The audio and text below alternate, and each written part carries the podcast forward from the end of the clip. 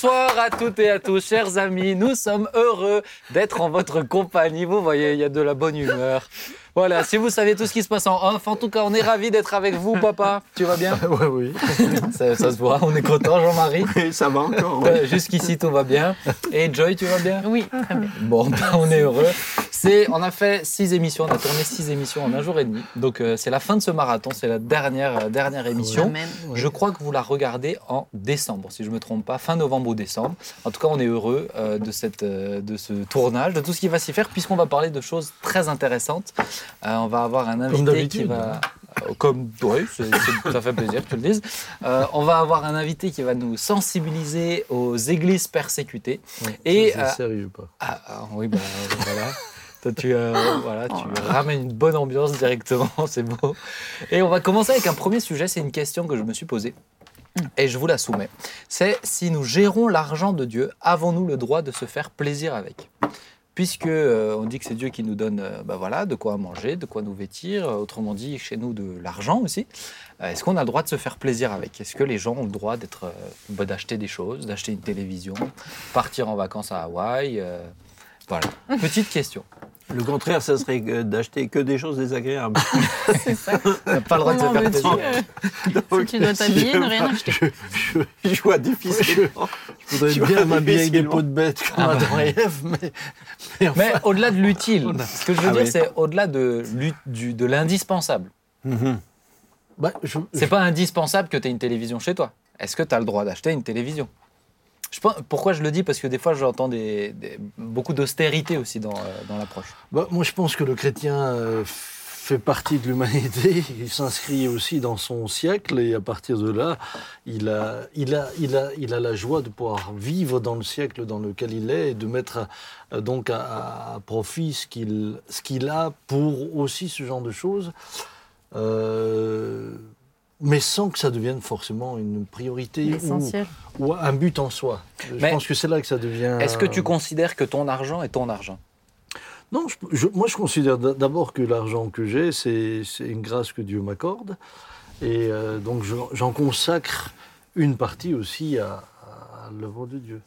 Et d'où la réflexion, c'est dans quelle proportion, comment? Parce Oui, que des fois, ça peut être assez culpabilisant. t'as c'est- quand même travaillé pour, euh, pour l'avoir. Tout travail mérite salaire, Oui. déjà à la base. Donc ceux qui ne travaillent pas, bon, on va pas rentrer dans ce... Toi, tu vas te faire détester sur les commentaires. hein Mais euh, et et il y a aussi ce passage qui dit jouis de la vie avec la femme que tu aimes.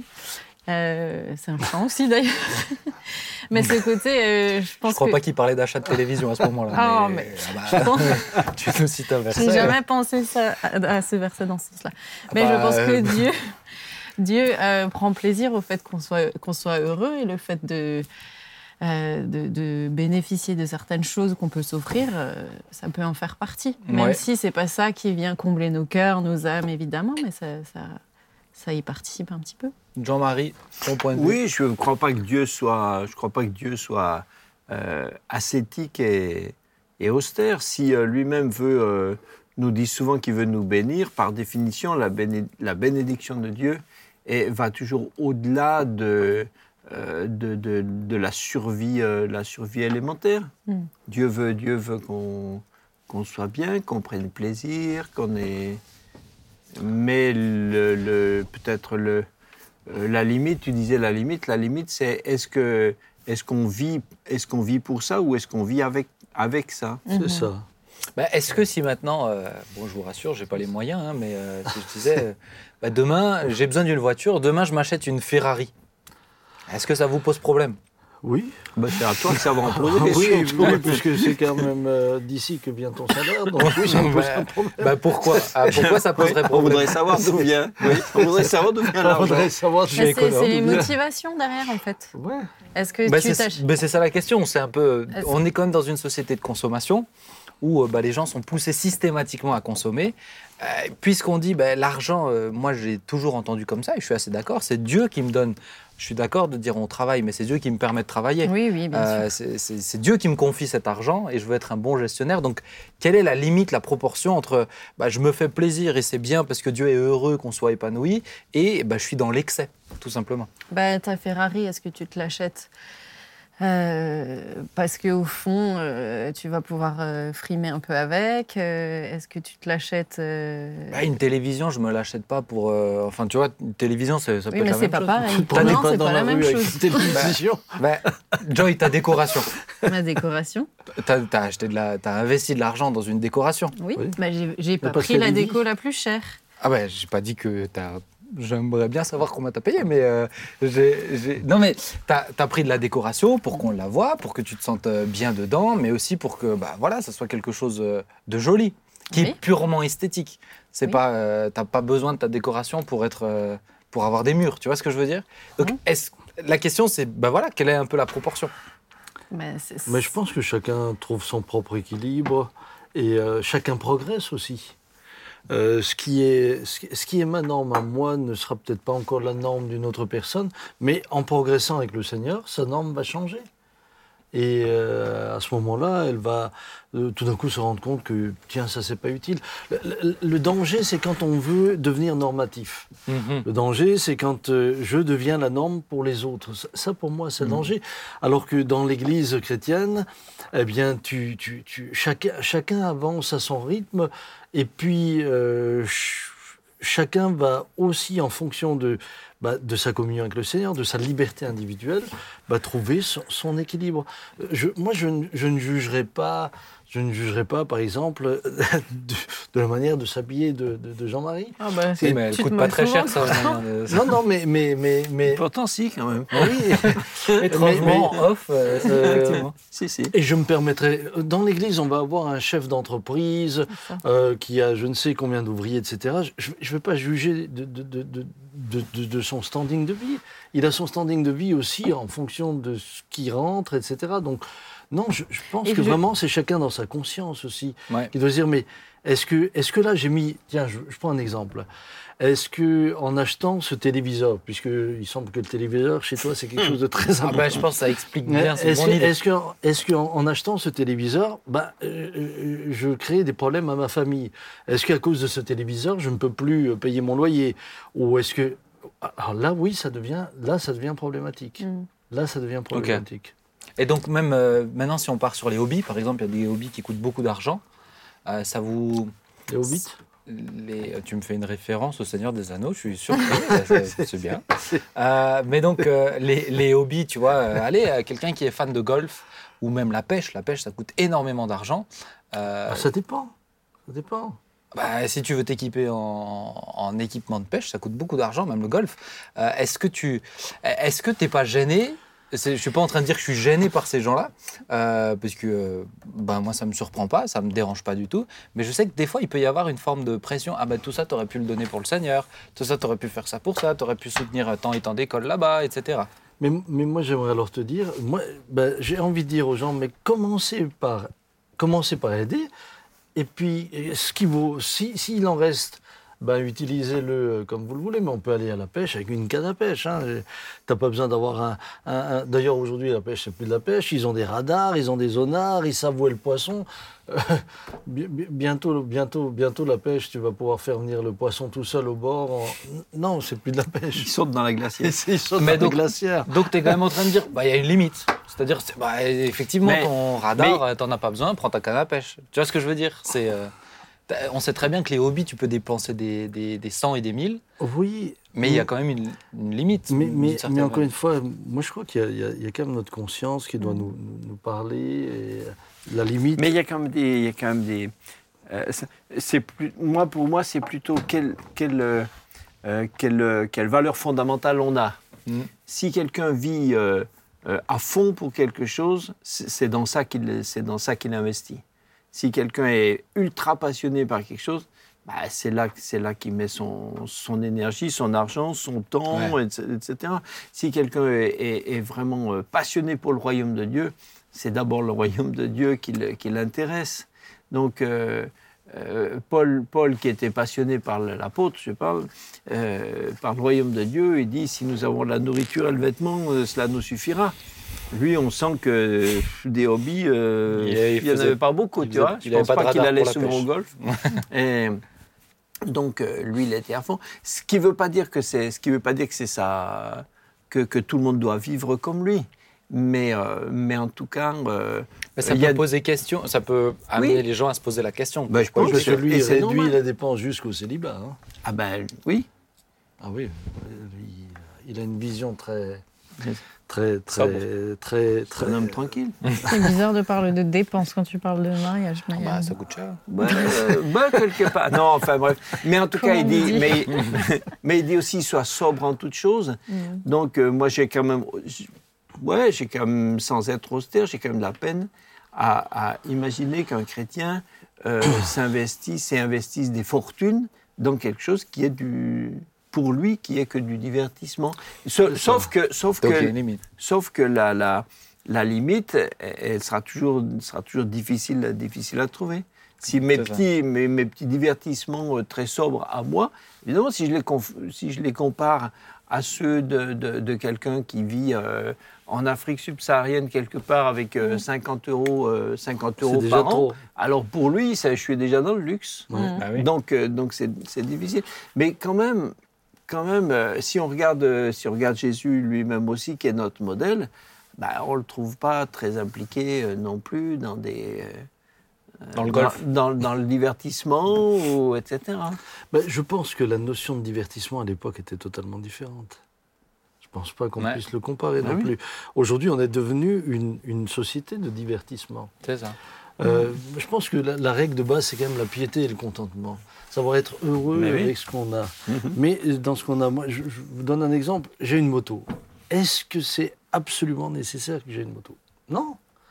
Non, j'ai acheté une moto d'occasion, mais ce que je peux dire, c'est que dans le ministère et dans tout ce que je fais, quand je fais de temps en temps un tour en mo- moto, ça, me, ça, me- ça, ça- ça contribue à me vider un peu la tête et à, à me Un détendre et, et à Quand tu fais pas un, équilibre. accident avec, quoi. Ouais, Si je fais pas un accident avec, ouais, c'est- mais, mais, Parce que trouver l'équilibre ça- quand tu ça- euh, mais, mais je dois dire que ça fait partie bravo, de, de ouais. ce qui me, de, de ce qui me détend. Mm. Ça, ça me détend. Maintenant, je, je- sincèrement, je ne vais pas mettre des 100 et des 1000. Et si je devais voir que j'ai une priorité et que j'ai besoin de cet argent euh, pour... pour euh, tu peux t'en séparer. Ah ben, je m'en sépare.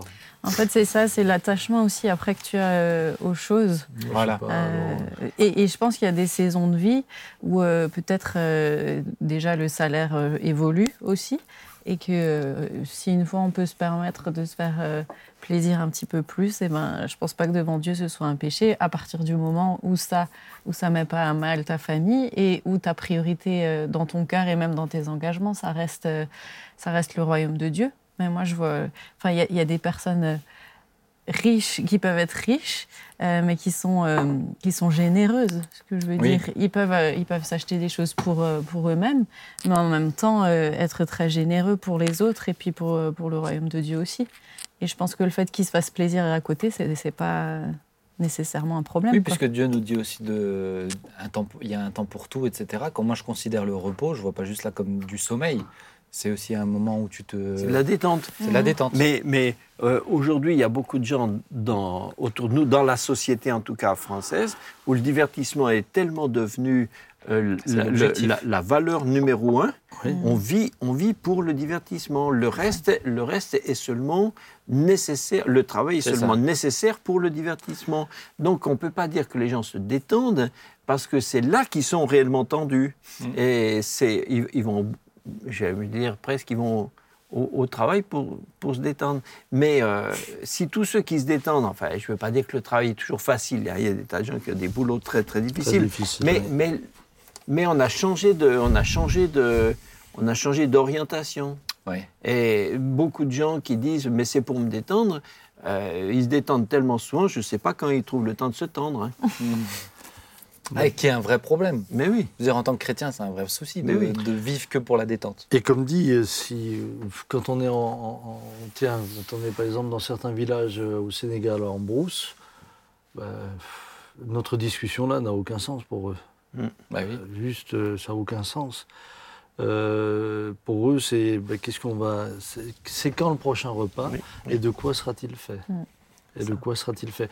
Donc c'est sûr que euh, chacun, chacun va, va vivre ce que tu dis dans le contexte qui Mm. est le sien, et ensuite doit, doit pouvoir toujours en rendre compte devant Dieu. Moi, je crois que c'est ça. C'est, est-ce que je, moi, je me pose toujours la question, c'est-à-dire, est-ce que je peux rendre compte de toi? Euh, Et, et- et, euh, je peux parfois avoir une activité qui me détend et je suis pleinement en paix. Mais, mais il y a certaines activités où je me dis, non, ça, je ne vais pas le faire. Là, je vais, je, vais dépenser des sommes qui seraient inutiles, qui ne correspondent, qui, qui vont rien m'apporter de plus, qui vont me coûter très cher, et qui en plus de ça risquent de me spolier, tiens, l'aide que je donne Et là ou là. Et, et qui peuvent, et qui peuvent des fois choquer, euh, choquer inutilement. C'est ça. Parce que dans les camps, La dans- Ferrari, par exemple, dans les bases, elle choquerait inutilement. Dans les- je choquerais. Donc un chrétien peut pas avoir de Ferrari. J'ai pas dit. Ah, mais je, je suis taquin, c'est pour amener de la réflexion. Oui. mais toi, si tu devais en avoir une, il aurait fallu que tu économises depuis plusieurs vies antérieures. oui, oui, oui. Et comme j'avais pas d'argent de poche enfant, euh, c'était compliqué. hein. Donc ça, ça va de Mais même avec l'argent de poche enfant, je pense qu'il te faudrait Elle, plusieurs siècles. te l'accorde. je te Eh l'accorde. oui. Non, je te l'accorde, mais je suis d'accord. Cette notion aussi de choquer, tu vois, euh, quand on a ce souci aussi de, de l'autre, du prochain, euh, de pas être dans le je veux, je, je choque parce que je fais qui me détend Ah oui. ou par ma manière de consommer, je pense qu'elle est importante aussi. Mm. Ça, c'est comme, ça, c'est quand même dans les absolus. Ne soyez en scandale ni aux Grecs, ni aux Juifs, ni à l'Église de Dieu. C'est ça. Donc, si on scandalise, le fait de scandaliser, ça, c'est une faute. D'où, d'où, d'où le fait de ramener l'évangile à la prospérité et au bling-bling et à l'apparent et à la bénédiction. euh, euh, pour moi, c'est, contraire, c'est contraire à l'esprit de l'évangile. Mm. Ah C'est- contraire à l'esprit de l'évangile. Mm. Euh, Ok. je, je, je, je- je dois dire que parfois je suis, oui, je, je- je suis scandalisé par le comportement de, de certaines personnes qui se disent pasteurs et, et qui finalement ont transformé leur communauté en, un- en un moyen de s'enrichir. Et, ça, c'est un péché. Ah ben, oui. C'est un Mais, péché. mais donc, euh, l'argent en soi reste une, euh, une idole euh, que, que la Bible dénonce euh, enfin, du début à la fin. Quoi. Oui. Jésus est clair. Donc ouais. c'est toujours ton rapport à l'argent en fait. Ouais. Qui, qui a questionné dans tes achats, dans, dans tout. Ah, t'avais fini Ah, je croyais que t'avais une Je virgule dans ne la parle phrase. pas forcément autant que toi. oui. Oh non, mais moi j'anime, donc c'est pas grave. Autant que lui. En tout cas, on est, je trouve que c'est intéressant comme réflexion, parce que c'est- ça me fait du bien que tu sois un peu à côté de moi et pas en face. Mm, Ça, je, n'ai plus que le son. Mais, mais euh, je trouve que c'est intéressant aussi de. Il peut y avoir chez certains un, un excès, je trouve, dans le divertissement, et chez d'autres un peu de la, culp- la, la, la, la- la culpabilité qu'ils mettent euh, chez, des, euh, chez des jeunes convertis. Comme tu le disais, il y a aussi cette question de maturité, etc. Je pense que c'est important de dire on ne peut pas enfermer quelqu'un euh, dans juste sa manière de se détendre, etc. Il a le droit de. Quelqu'un qui a envie de faire un saut en parachute, il a le droit de faire un saut en parachute. Oui, puis- c'est- et puis l'ascétisme, d'un autre côté, euh, ne sanctifie pas. Mhm. Ouais. Si tu nous avais donné euh, des planches à clous au lieu de ces fauteuils, on ne serait pas plus sains, tu vois. On aurait plus mal. Donc, euh, ça, C'est ça ça. nous... L'émission, par contre, serait piquante. Ah bon, bon plus que là, c'est. Plus courte. Ouais. bon, en tout cas, c'était intéressant. Euh, dites-moi ce que vous pensez. Est-ce que vous avez une Ferrari Euh, Voilà, dites-nous dans les commentaires. On va passer à une deuxième partie de l'émission. Euh, c'est l'occasion pour moi. J'avais déjà envie de pouvoir présenter euh, ce que faisait Portes Ouvertes. Vous connaissiez Portes Ouvertes? Oui. Ça ne me bien. surprend pas. Et on a la chance euh, d'avoir euh, Patrick Victor, qui est le directeur de Portes Ouvertes ici en France, qui était à quelques kilomètres. Quelques kilomètres quand même. Et il a décidé de faire ces quelques kilomètres pour être avec nous aujourd'hui. Patrick, je t'invite à venir sur le plateau. On est très heureux de t'avoir. Bonjour, Bonjour. enchanté d'être avec Bonjour. vous aussi. Alors peut-être pour ceux qui ne te connaissent pas, qui nous suivent, est-ce que tu peux te présenter un petit peu? Qui es-tu? Oui. Que fais-tu? Donc, euh, je m'appelle Patrick Victor, je viens de Bruxelles, Euh, je suis marié, j'ai deux enfants, nous sommes une famille heureuse.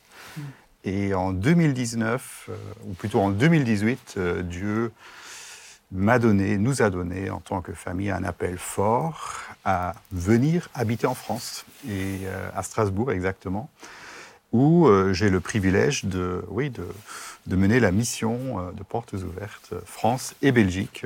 Donc, euh, Et Portes- alors, concrètement, qu'est-ce que tu fais en tant que dans ton quotidien, dans ta Alors, semaine? Dans mon quotidien, évidemment, il y a la gestion d'une équipe d'une trentaine de personnes, euh, une équipe formidable, extraordinaire. Et donc, euh, il y a la gestion, mais il y a également euh, toutes les activités dans le ministère de portes ouvertes, par exemple le plaidoyer, on est en contact avec euh, Paris, on est en contact avec le Parlement européen pour euh, mettre en avant la cause euh, des chrétiens persécutés dans le monde. Et donc, c'est une activité assez complète. Avant, j'étais dans le commerce international. Je voyageais beaucoup et je travaille encore plus aujourd'hui. Ok. Alors avant de venir sur euh, un petit peu les chrétiens persécutés dans le monde, je voulais qu'on revienne sur euh, le, fondateur, le fondateur de Portes Mhm. Ouvertes, euh, qui a rejoint son Seigneur il y a quelques jours de cela maintenant, quelques semaines au moment où on, en- où on tourne l'émission. Mhm. C'est le frère André. Mhm. J'aurais voulu que tu puisses nous parler un petit peu de sa vie. Mhm. Qui était-il? Comment ça a commencé? Oui, donc frère André, de son vrai nom Anne van der Bijl. Il est né en 1928 euh, aux Pays-Bas, c'est un Hollandais. Et c'était un homme euh, assez simple qui savait pas trop faire quoi, faire de sa vie. Il a été soldat en Indonésie à l'époque où l'Indonésie faisait partie euh, des Pays-Bas en tant que colonie. Il est revenu euh, en, Europe et il a décidé d'aller à la WEC en Écosse où il a étudié. Et après deux années d'études, il a, vu dans un journal une petite annonce. Venez rejoindre les jeunesses communistes à Varsovie et nous vous attendons. Donc il a répondu à cette annonce et il a dit Est-ce que je peux venir Mais je suis chrétien. Point d'exclamation. Et il ne s'attendait pas à une invitation. Mais il a reçu une invitation. Il dit Venez comme vous êtes en tant que chrétien et faites ce que vous voulez.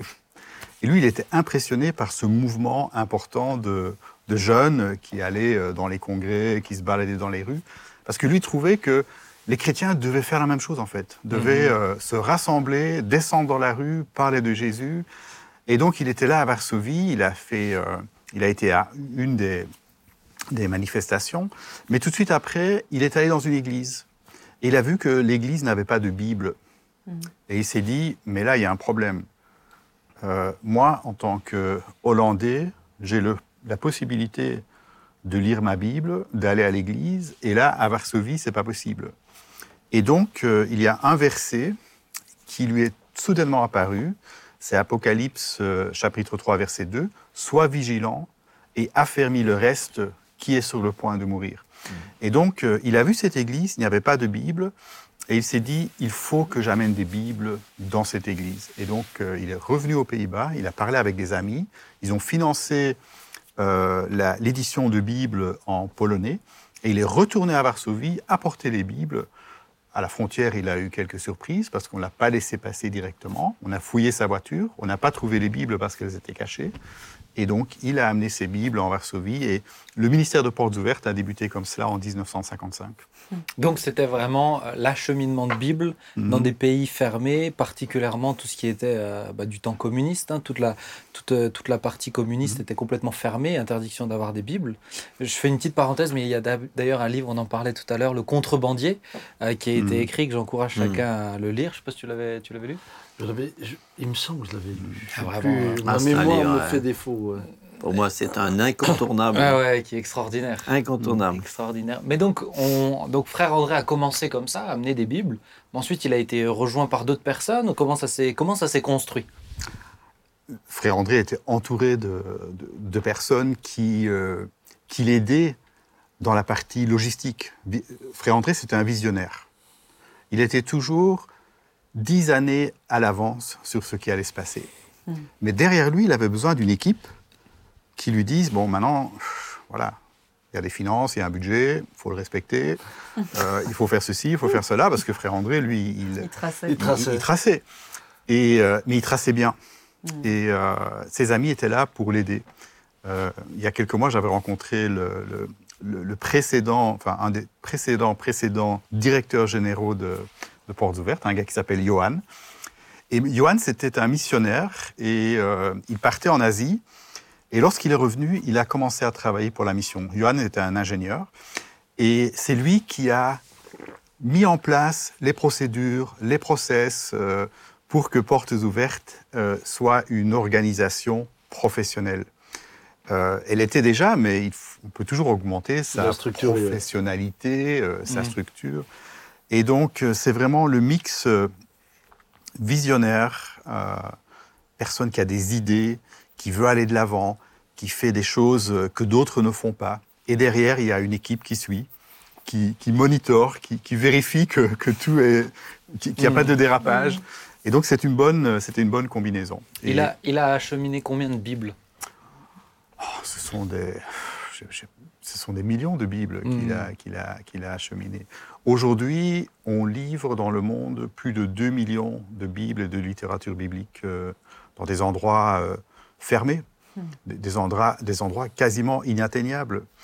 Et donc, euh, depuis euh, 70 ans, presque, euh, le, le ministère de Portes Ouvertes s'est étendu à, à d'autres pays que les, pays communistes. Évidemment, en 1989, on sait tous que le mur est tombé. Oui. Et donc, euh, il a une ouverture. euh, Mais déjà avant ça, frère André savait que le ministère allait se diriger vers les pays où il y a un islamisme radical. Et, euh, il disait toujours, euh, le communisme comme idéologie, on peut le vaincre. Mais l'islam radical, ça va être beaucoup plus difficile. Et donc aujourd'hui, le ministère est partout. Il est également dans les pays d'Amérique du Sud, où il y a quand même pas mal de criminalité. Et ça affecte euh, spécifiquement les, pasteurs, euh, les, euh, les groupes chrétiens, mais égal- également en Asie, en Corée du Nord, en, Afghanistan, qui est le, pays où aujourd'hui, en 2022, c'est le plus difficile d'être un chrétien. À l'intérieur du pays, comme à l'extérieur du pays. Et donc, c'est un ministère global. Et nous apportons évidemment des Bibles, mais également un soutien euh, pratique, euh, Matériel, euh, on donne des cours d'alphabétisation. On permet à des personnes de, de construire leur petite entreprise. J'ai vu un berger en Irak. et ce berger, il a des moutons, il a des vaches. Je me baladais dans la ferme. Il y avait des déchets partout au sol. Mais un ministère formidable. Et donc, la viande, le lait, il l'utilise pour sa famille. Il l'utilise aussi pour des familles pauvres qui vivent autour de, sa- de sa ferme. Et l'argent qu'il obtient de la vente, eh bien, euh, il bénit euh, la communauté et sa famille avec ça. Et donc, le point de départ, c'était d'investir, d'acheter ces animaux. Et donc, on travaille sous forme de microcrédit. Ensuite, ce microcrédit est remboursé après deux années et on le réinjecte euh, ailleurs.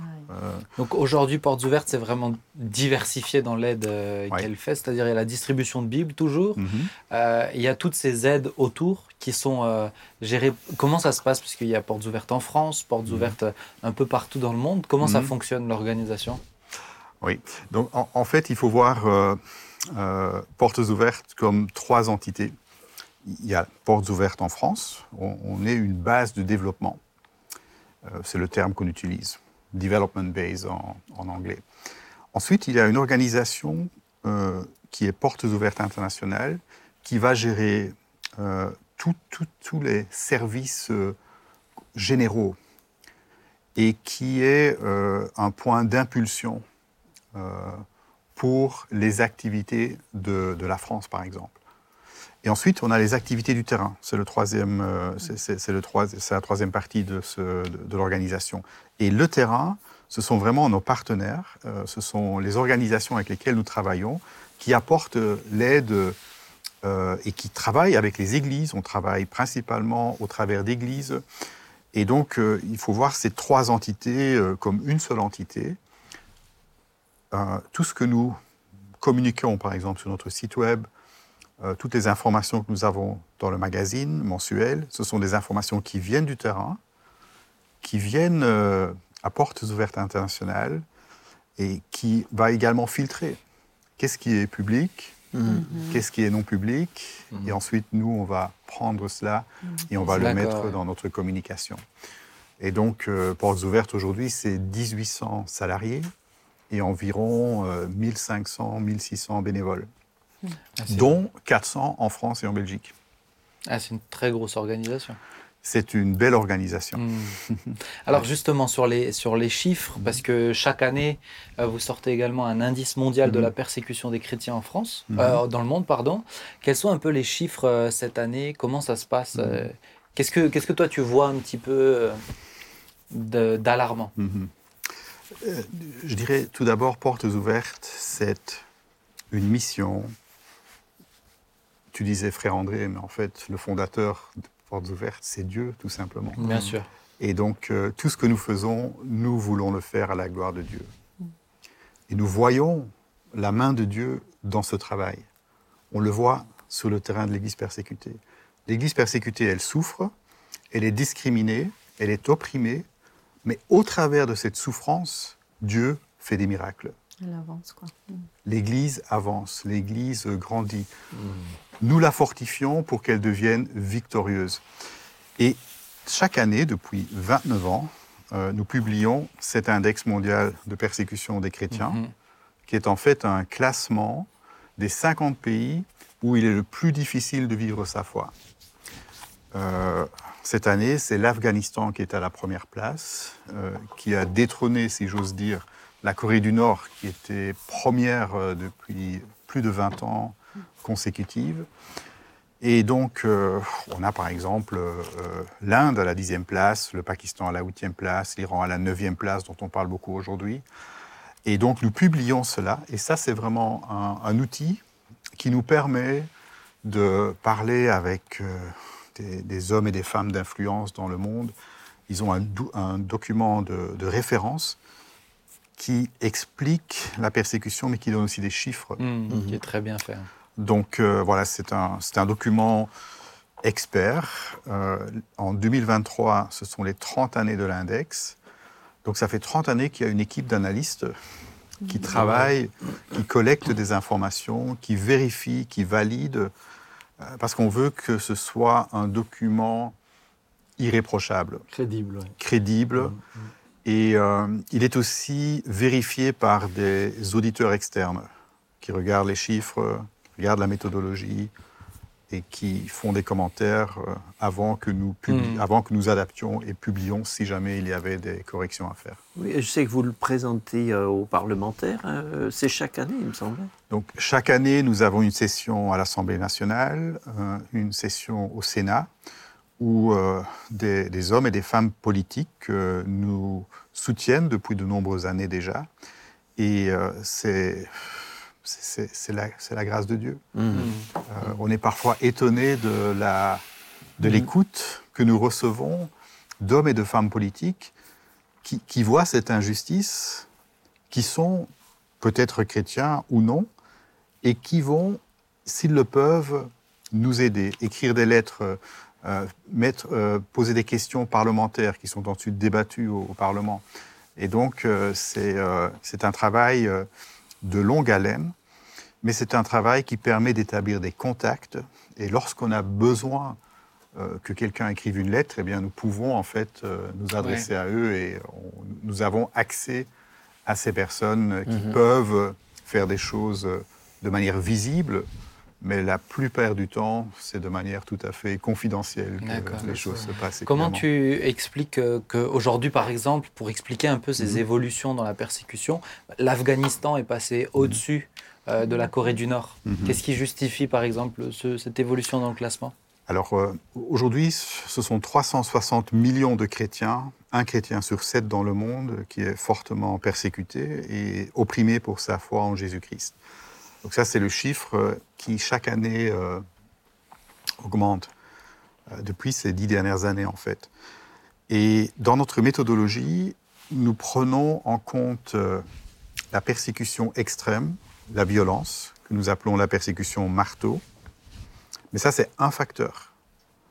Nous, analysons, nous analysons aussi cinq autres facteurs qui sont en relation avec la vie de- du chrétien, sa vie privée, ce qu'il pense, est-ce qu'il a le droit de, de penser, est-ce qu'il a le droit de parler de Dieu? Euh, je me souviens de cette euh, chrétienne de Corée du Nord qui disait Jésus, dans mon pays, c'est la mort. Quand on parle de Jésus, c'est la mort. Et donc, ces gens-là n'ont même pas le droit de, de, De l'exprimer. Donc, vie privée, vie familiale. Si je me convertis, si Quel je, impact quel impact euh, sur, sur moi en tant que personne? La vie sociale, euh, donc ça c'est la communauté, la vie civile. Est-ce qu'il y a des lois? Par exemple, en Mauritanie, euh, depuis 2018, euh, c'est la charia Mm. Qui est mise en place de manière assez radicale. Donc si vous, êtes, euh, si vous vous convertissez au christianisme, on a le droit de vous mettre à mort. Mhm. Donc ça, c'est la vie civile. Et la vie ecclésiale, quelle est la pression sur la vie ecclésiale? Par exemple, en Algérie, la fermeture des églises qu'on a connue, euh, même ici, euh, on était à l'époque, en 2019, on a presque vu ça en direct euh, sur les écrans. Et donc, il y a six éléments. 100 divisé par 6, ça nous donne 16,67. Et on va analyser chaque, chacun des six facteurs et on va mettre tout cela ensemble et on obtient un score de persécution. L'Afghanistan est à la première place parce que le pourcentage de violence est plus fort encore qu'en Corée du Nord. en- Corée du Nord. Donc si on prend les, chiffres, Corée du Nord, violence euh, 79%, et tous les autres euh, facteurs de la persécution, vie privée, familiale, etc., sont au maximum à 100%. Par contre, en Afghanistan, la violence est à 90% et tous les autres facteurs sont à 100%. Hmm. Et donc, on obtient ce score, et bon, mathématiquement, il y en a un, Oui. un pays qui passe devant l'autre. Et donc, euh, en Afghanistan, on sait que. Alors, les choses ont un peu changé cette année-ci, mais euh, quand un chrétien était découvert, on le tuait. Il y avait des listes qui circulaient. Les talibans allaient de maison en maison pour essayer de trouver des, euh, chrétiens. Il y en a beaucoup qui ont quitté l'Afghanistan, qui sont maintenant réfugiés dans des pays limitrophes. Euh, J'étais dans un de ces pays, que je ne peux pas mentionner, euh, il y a quelques semaines, et j'ai vu ces camps de réfugiés. Et ce sont des camps qui sont infiltrés aujourd'hui par les talibans. Il Donc on va même, on va même, on sort du pays Hmm. et on va essayer de les, de, de- de- de les trouver et de les cibler. Hmm. Et donc, euh, c'est euh, c'est une violence inouïe. Je, je- je me souviens de ce chrétien, un évangéliste. Il a eu 45 ans. Il était là avec son épouse et ses trois enfants. J'ai été manger chez lui. Et il me disait, euh, Patrick, euh, nous sommes ici dans ce pays depuis 2012.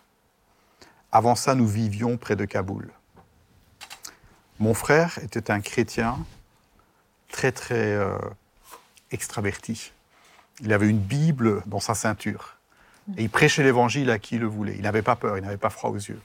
Un jour, il s'est fait prendre par les talibans. Alors, on est à l'antenne, donc euh, je passe les détails. Mais en tout cas, il a été tué sur place avec deux musulmans qui travaillaient pour le gouvernement à l'époque.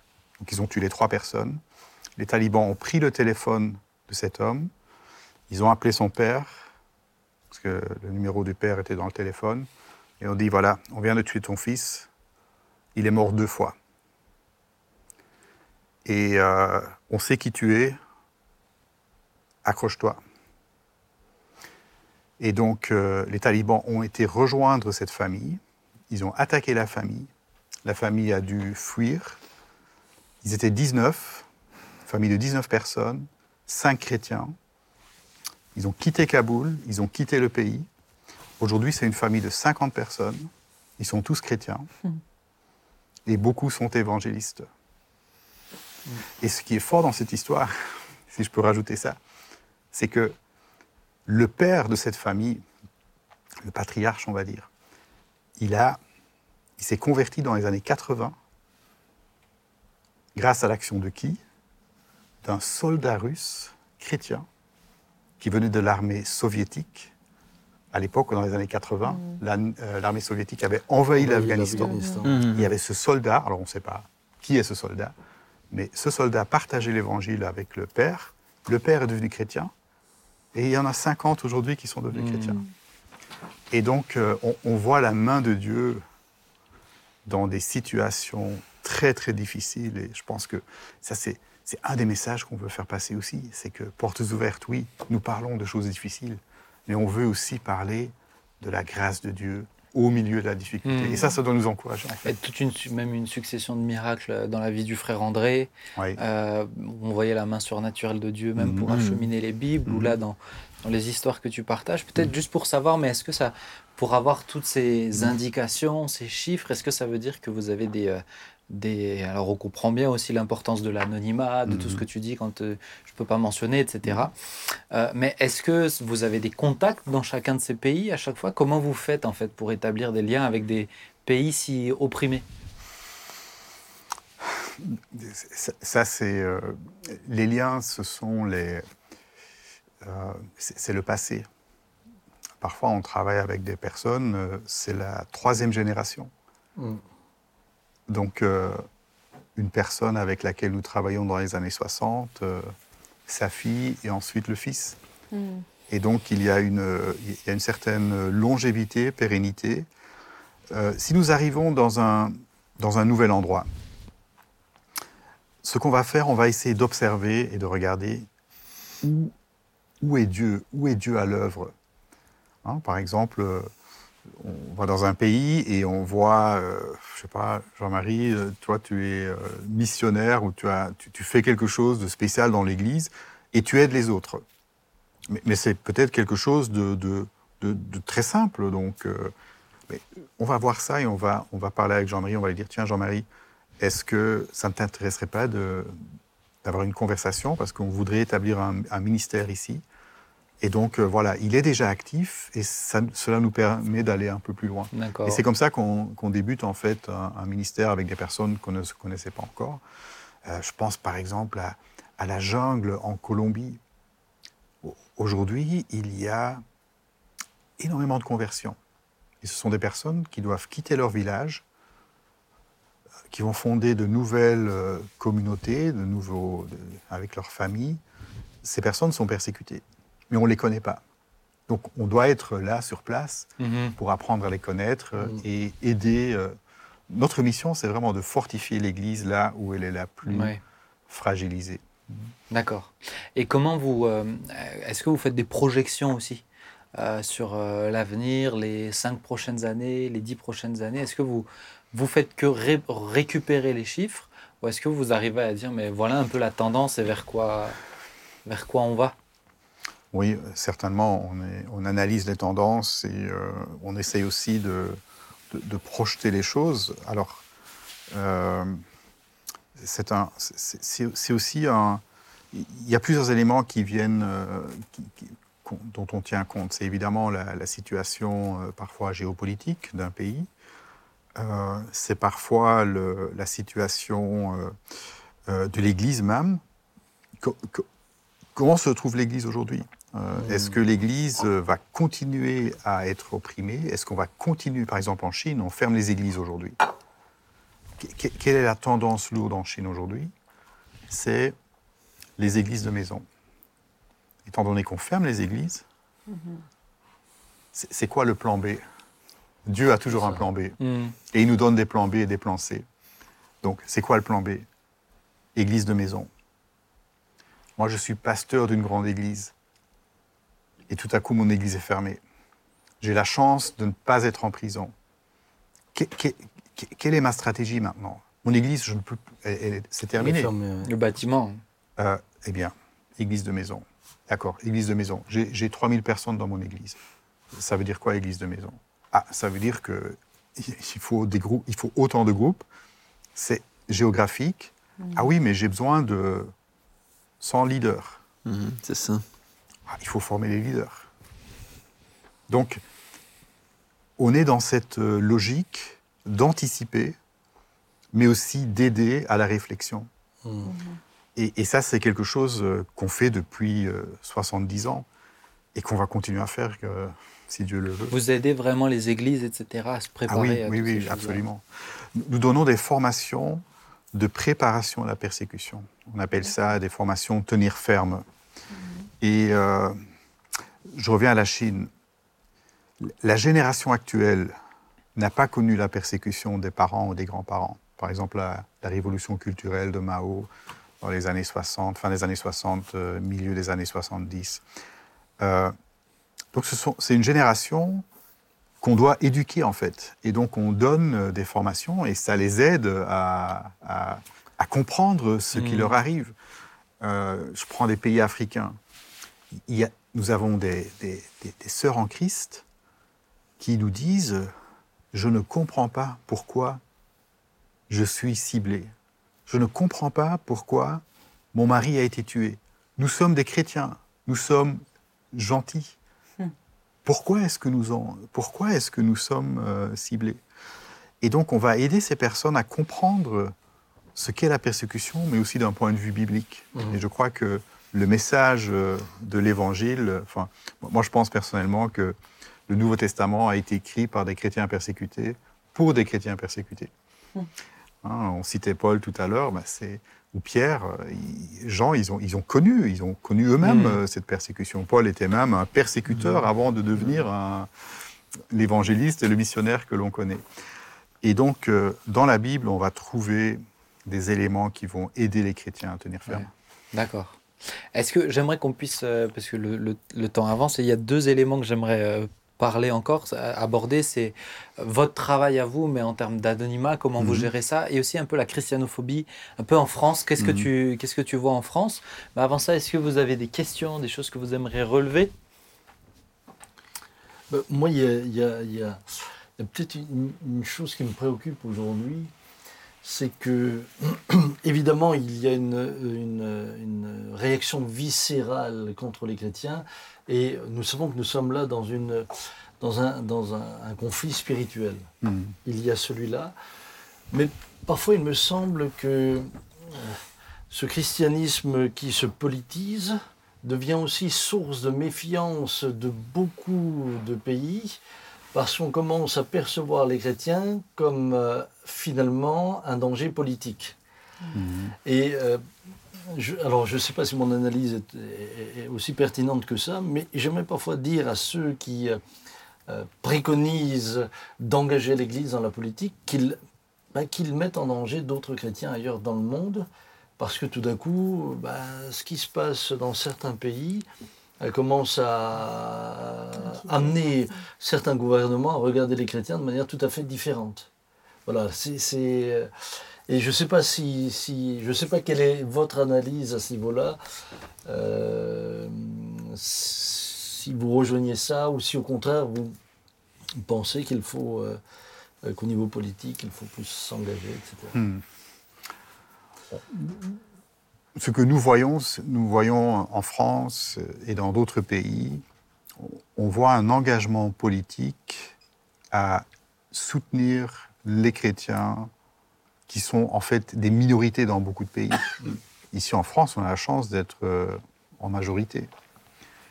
Euh, en Chine, aujourd'hui, il y a plus de chrétiens que de membres du Parti communiste.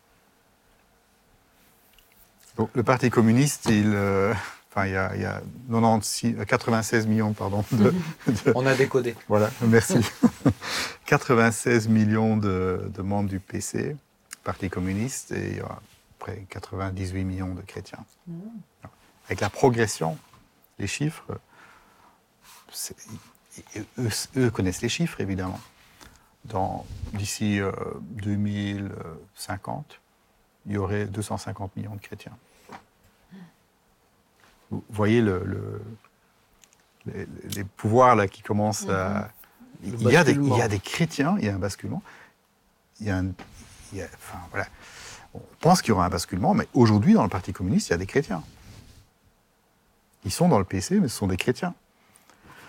Euh, donc, ça, ça explique pourquoi les chrétiens font peur. Dans d'autres pays, les chrétiens représentent une menace pour la religion affichée du pays. Mm. Et donc, euh, ces pays-là, dans leur contexte, sont un peu gênés que l'Église est en croissance. Je pense notamment à certains pays d'Afrique du Nord, qui reçoivent des financements d'autres pays. Et, mais, mais quoi, vous avez des chrétiens dans votre pays? Mais Il faut fermer les églises, là. Hmm. Donc, euh, il- il- dans certains pays, c'est la, honte de cette religion qui prône un Dieu d'amour. Dans certains pays, comme l'Inde, euh, c'est un, nationalisme religieux. Mm. On va essayer de trouver une identité. Il y a beaucoup de pays qui cherchent leur identité. L'identité de notre pays, égalité, fraternité. Euh, dans d'autres pays, il n'y a pas une identité. Donc on doit essayer de se trouver une identité. La Chine, très simple, communisme, c'est l'État qui, euh, qui apporte les ressources au pays, il faut remercier l'État. En Inde, c'est l'hindouisme. Sauf que, à nouveau, plus de 60 millions de chrétiens et sans doute le double de musulmans dans un pays qui affiche un nationalisme hindou. Et donc, ce sont des, rapports de force qui, euh, qui jouent en défaveur de cette minorité chrétienne. Alors, que devons-nous faire en tant que pays libre? Je pense que c'est assez simple. Notre devoir, je pense, euh, au niveau politique, c'est d'aider euh, ces minorités, parce qu'il y a des injustices, il y a des, oppressions. Et nous, en tant que chrétiens, c'est de, prier, c'est de partager, c'est de s'engager pour aider ces, ces chrétiens, parce qu'ils font partie du corps de Christ. Nous sommes une seule Église, et on le chante, une seule Église, mais voilà, essayons de le mettre aussi en pratique, et je pense que voilà, vous le mettez aussi en pratique très très clairement. Joy, Jean-Marie, est-ce que vous vouliez revenir sur quelque chose? Mais peut-être euh, comment tu vois euh, comment tu vois la- la- euh, l'état d'esprit général de, des églises en France par rapport à cette question. Euh, est-ce que est-ce que les, les- les chrétiens évangéliques sont globalement assez est-ce que tu penses qu'ils sont assez euh, au, au fait de, de, de- de toutes ces réalités? Est-ce que est-ce qu'ils sont euh, impliqués impliqués à ton avis assez pas assez? Euh, moi, j'ai des fois l'impression, je ne sais pas si tu en penses, j'ai des fois l'impression que l'Église hein, en France regarde la situation de l'Église persécutée euh, ailleurs partout dans le monde comme, comme une situation anormale, comme si c'était notre situation qui est normale. Alors que quand on regarde dans le Nouveau Testament, euh, finalement, c'est leur situation qui est, qui, qui est normale et la nôtre qui ne l'est pas, enfin pour l'instant. Et donc, comment. Et, et- et- ouais, comme, je sais pas, comment tu vois ça? On peut toujours faire mieux en termes d'impact euh, dans, le milieu évangélique. Maintenant, euh, Portes ouvertes est assez, assez connu dans, le milieu des églises. Euh, on voit beaucoup d'engagement quand même des chrétiens. En- chaque année, nous organisons des- on les appelle des challenges, donc des courses, euh, un peu partout en France et en Belgique. Et euh, on, on voit ça, c'est un ministère qui prend de, de l'ampleur.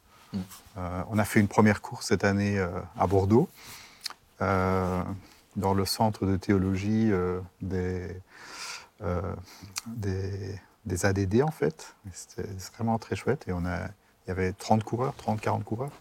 Pour une première fois, c'était c'était formidable et donc toutes ces personnes ont levé des fonds euh, qui vont être utilisés pour un projet de livraison de Bible. Et donc, euh, il y a un engagement, mais on peut aller plus loin en termes d'information, de, de compréhension, euh, mais aussi, je pense, d'édification. L'Église persécutée, elle a un message à faire passer aux chrétiens de France. Les chrétiens persécutés, ils ne sont pas jaloux ou envieux de- des chrétiens français. Ils prient pour nous les difficultés que nous avons en tant que chrétiens dans, notre pays, on a tous des difficultés, on a des souffrances, on, on est passé par des moments très très difficiles. Eux, ils ont ça aussi, mais la persécution vient en plus.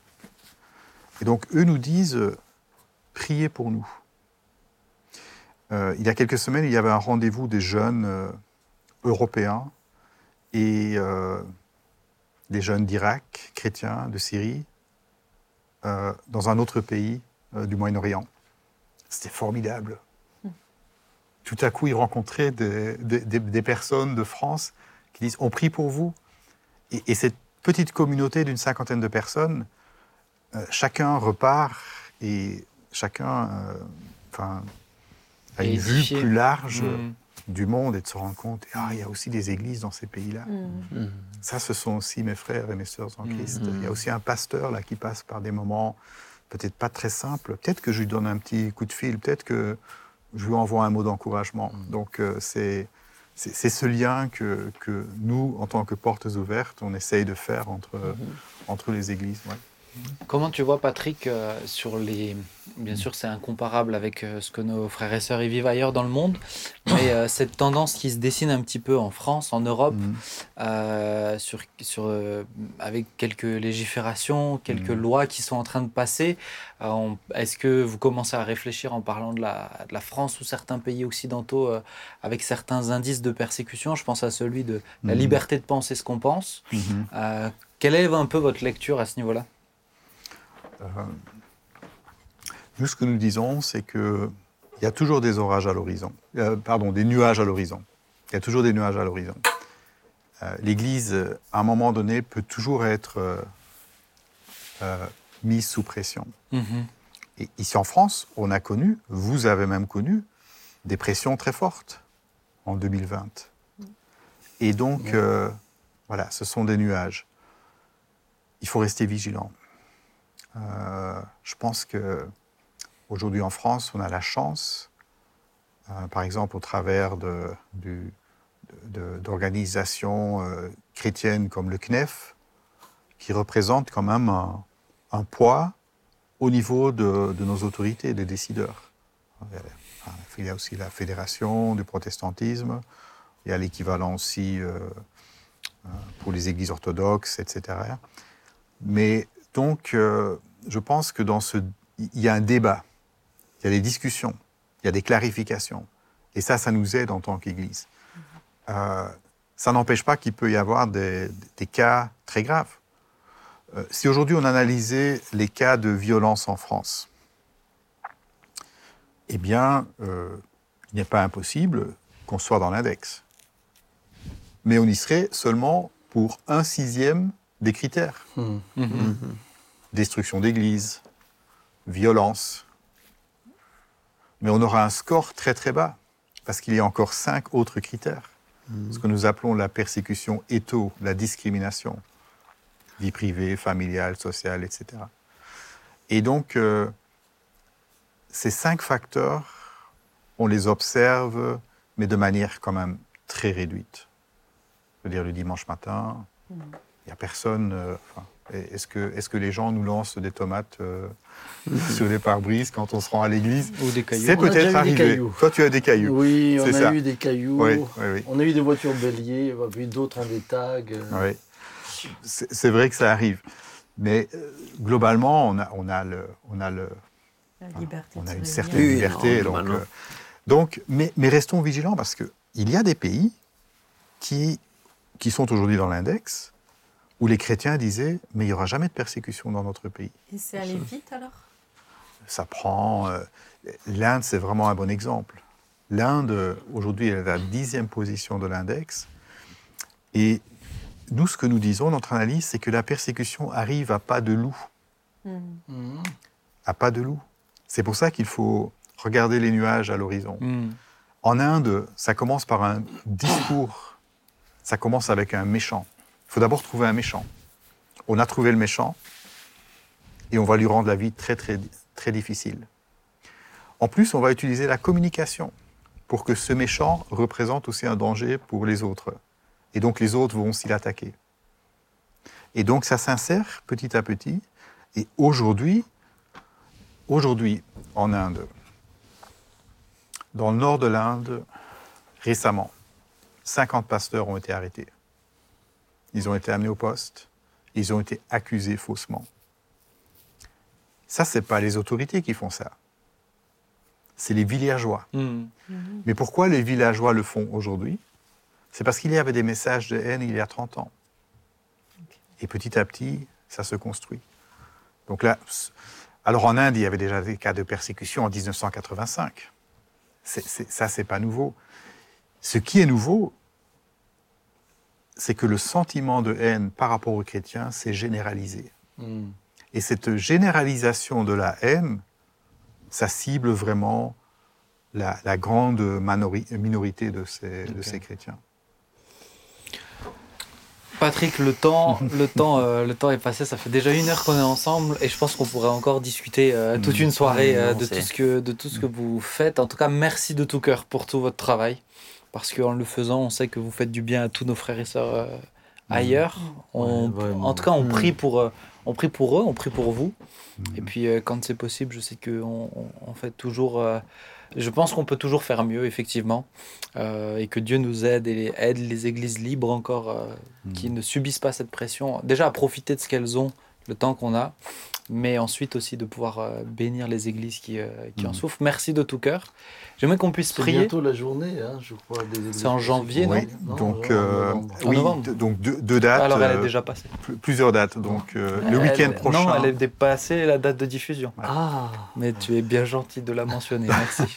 Non, mais la semaine prochaine, 29. Ah non, mais euh, oui, c'est pour ça que je dis 29 qu'elle et est 30 passée. euh, octobre, ça sera passé. Elle est passée. Mais euh, un, si vous un avez des rendez-vous- doutes, on n'est pas en direct. hein, Merci beaucoup. Non, mais t'es Ah. t'es bon, t'es bon. Un rendez-vous, c'est le 18 janvier à partir de 6 h du matin. Ça sera la publication de l'index euh, 2023. Et euh, toutes les informations seront sur notre site web. Yes, merci beaucoup. Je vous propose qu'on puisse prier. Merci. Merci Et, Benjamin, bah, merci à chacun. Euh, Jean-Marie, est-ce que tu voudrais bien prier? volontiers. Prier pour Patrick, pour toutes ces Oui. équipes aussi. hein Oui, oui, Seigneur, nous te euh, prions encore en, en ayant euh, vraiment une, une pensée pour tous ceux euh, dont nous avons, que nous avons évoqués, qui dans le monde entier euh, vivent leur foi en Jésus, en, payant un prix, un prix élevé, tous ceux qui euh, prennent des, des- des risques avec leur vie, avec leurs conditions de vie, pour pouvoir être fidèles à Jésus, leur Seigneur et leur Sauveur. Merci Seigneur de les bénir, de leur oui. communiquer encore, Seigneur, toute, euh, Seigneur, ta, ta présence et Seigneur, un, un encouragement. Merci de bénir euh, ce ministère de portes ouvertes euh, et toute cette, toute cette œuvre, tout ce qu'ils font dans, le- dans, beaucoup de pays, Seigneur, pour euh, la connaissance de la parole de Dieu, pour le soutien aux familles, aux églises, aux pasteurs. hein. Seigneur, tout ce qui se fait publiquement ou en secret, garde-les, protège-les, bénis notre frère Patrick, Seigneur, et, et tous ceux qui travaillent à ce, à ce ministère. Merci Seigneur. Amen. Amen. Amen. Amen. Merci beaucoup d'être Merci venu. pour votre Merci, soutien et vos prières. Et que, Dieu, te bénisse avec toutes les équipes. Merci beaucoup. Merci à vous trois. Et puis merci à vous, chers Merci. amis, pour euh, le suivi de cette émission. N'oubliez pas, priez pour nos frères et sœurs dans les persé- pays persécutés. Je vous donne rendez-vous vendredi prochain pour une prochaine émission à 19h. À très bientôt. Ciao. Au revoir. au revoir. Au revoir.